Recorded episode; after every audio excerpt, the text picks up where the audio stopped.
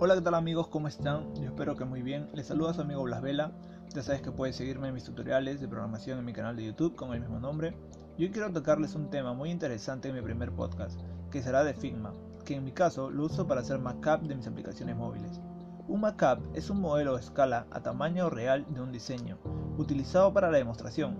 En pocas palabras, es el resultado final de lo que se quiere lograr a través de imágenes.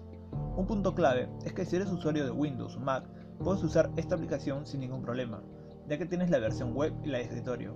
Para aclarar qué es Figma, es una herramienta de diseño e interfaz y que se puede usar de forma gratuita, pero también cuenta con su versión de pago, que ofrece lo que es más el control sobre el proyecto, como por ejemplo, uno de ellos es el registro de las acciones que los miembros han tomado en Figma.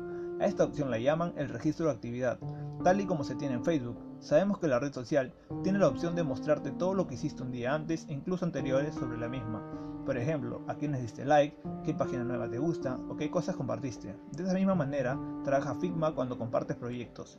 Una desventaja es que solo la podemos usar online. En pocas palabras, si sales de tu casa o vas a algún lugar donde no hay wifi, lo siento.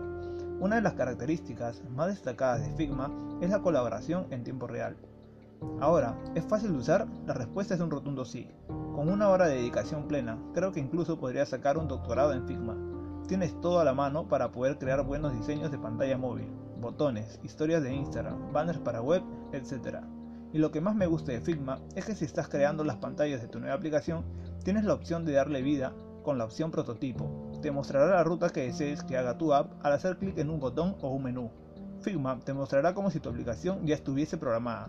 Entre las empresas famosas y demás que están potenciando el diseño con Figma, tenemos a The New York Times, la Universidad de Stanford, Uber, Microsoft, entre otras. Así que ahora que ya sabes que es Figma, ve y regístrate gratis que en poco tiempo en mi canal de YouTube te estaré enseñando a cómo utilizarlo y diseñar nuestra primera app para luego pasar a programarla en Android Studio y finalmente subirla a la Play Store.